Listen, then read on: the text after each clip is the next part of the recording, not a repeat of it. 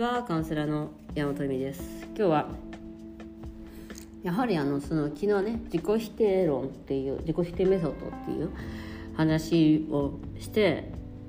考えててやっぱり親の影響すごいなってそういうナチャルっていうか。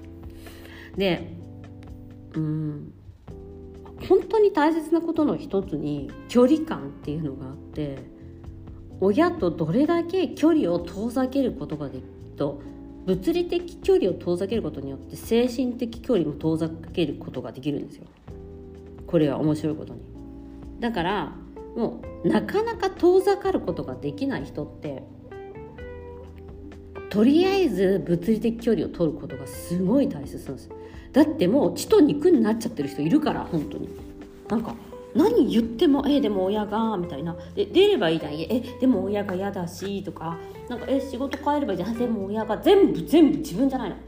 でそれがあまりにも当たり前になってるからやばいこれ気持ち悪いとかやばいっ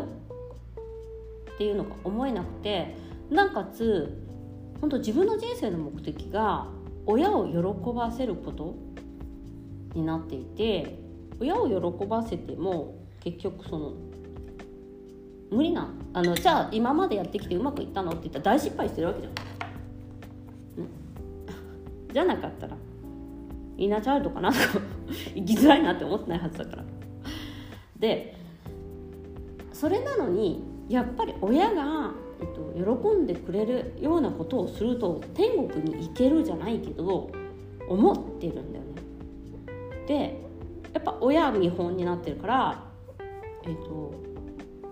その親をえっと真似しちゃうっていうかで親がね大体そういう人の親って、まあ、偉いすごい偉い人が多くて基本は犠牲人生なんですよ。うちの親もそうだったから。だから私がその旦那と揉めてそのちょっと分かってた時にでもあなた今離婚しちゃダメよみたいなこと言い始めたもんねの犠牲にならなきゃいけないんだみたいな。私自分の娘には絶対それ言わないと思うんですよ。いや犠牲になるような結婚になったらやめといた方がいいよって。別れればみたいな。なんかお金とかどうにかなるからってできる限り手伝うよみたいに多分言えると思うんですよね、世間体とか子供がいるから自分の人生を犠牲にするとかっていうのをやっぱりうちの親はやってたからそれが正しいことでそれをやっぱり何て言うのかな。押し付ける。それは、うん、これが正しいみたいな。でなんかこう我慢すればいいことがあるってずっと我慢していいこと全然ないじゃんあんたみたいな。感じのが多いんだよね。だからそれをやっぱり信じ続けちゃう赤ちゃん病みたいな。でそこがやっぱ反抗式がないし親に反抗して親にノーっていう力がないから私って偉いみたいになってる人とかもいるのよ。なんか私って偉いな兄弟より親のことちゃんと見ててとか誰も偉いなんて思ってないからみたいな。いやそういう人に限ってね他の人例えばそのご結婚なさってる人だったら旦那さんとか子供とかを犠牲にしてるのよ。それ気づかない。でお私偉いなみたいになってるわけ。あ自分人生の人生はもちろん犠牲だよそれをでそれを間違えちゃいけないのは本当に頼らなきゃいけない時とか例えばお金とかそういうのはいいの。別にもらっても。もらっときゃいいの。なんかそういうのはすごい罪悪感を感じる割には親の考え方とかは絶対に踏襲しなきゃいけないみたいになってるわけよ。あのお金もらいやお金をね、まあ、なるべくもらわない方がいいんだけどお金も。お金をもらってもまあ、その精神的依存をしなければいいんだけどお金をもらうことによって親のことを全部イエスと言わなきゃいけないっていうふうに思ってるわけ。なんかこの会社みたいなもんよ。この人からお金もらってるから会社の方針は曲げられないみたいな。うん。だからそれがあるからやっぱあんまりお金とかもある程度までで、えっと、自立してった方が絶対いいし家も、うん、同居進めないし二世帯住宅はてなって感じ。私の場合は。っていうかあのもちろん二世帯住宅で完璧になれる可能性もあるけどすごい難しいと思う。お互いはやっぱ相当大人になるとか、まあ、状況とかにもよるんだよね。そのおばあちゃんが動ける人だとか。結局その介護を増やす介護しなきゃいけないってなるとそのお互いがやっぱりその自分軸っていうのがあれば多分同居しても結構いけると思う。でもねないの。大体同居したいと思ってる人って。同居しちゃってる人ってないからそう苦労してるから。やっぱねいやこれやめといた方がいいんじゃないみたいな。そのやっぱ自分の能力を発揮できなくしちゃうんだよね。私ほら海外に行って一人やってるから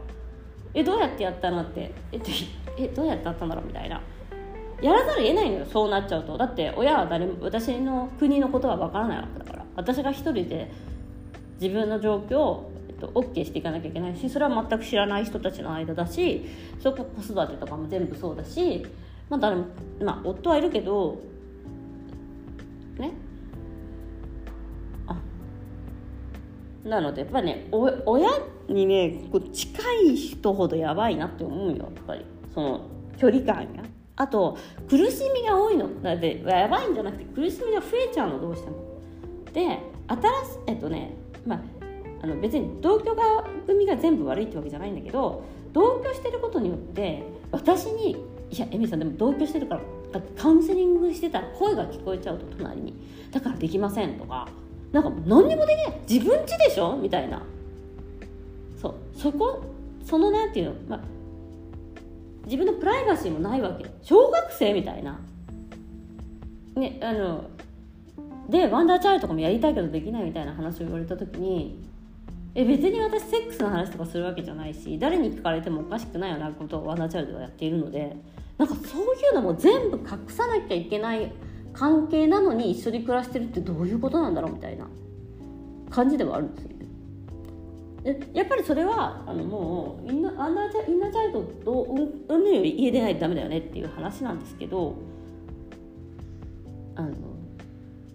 絶対いい方向に今行きませんから。離れて。もうみんなすごい怖いと思うんだよねそこが。そのなんかやっぱりあの親に好かれたいってその小学生までじゃなくてもう何十年ほど40年50年ってずっと思ってきてるから。だから恨みなんだよ今でも。じゃあ全部捨ててみればっていうことなの。そそっからの感謝っていうのはあるんだけど今の状況では感謝できないと思うからっていう話なのだからなんかこの距離感って親との。で親は違う人間自分と違う考え方をしているし親を満足させることがあなたの人生を満足させることでは逆にないという。だからその自己否定の言葉逆にすると自分の好きなことができるよってすごいなんか腑に落ちたっていうか。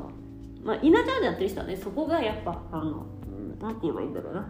才能っていつも言ってるのでそのとこそのそのその声の逆をやればいいだけっていうのは確かになと。本当親の言ってることの逆やんないとうまくいかない ということで、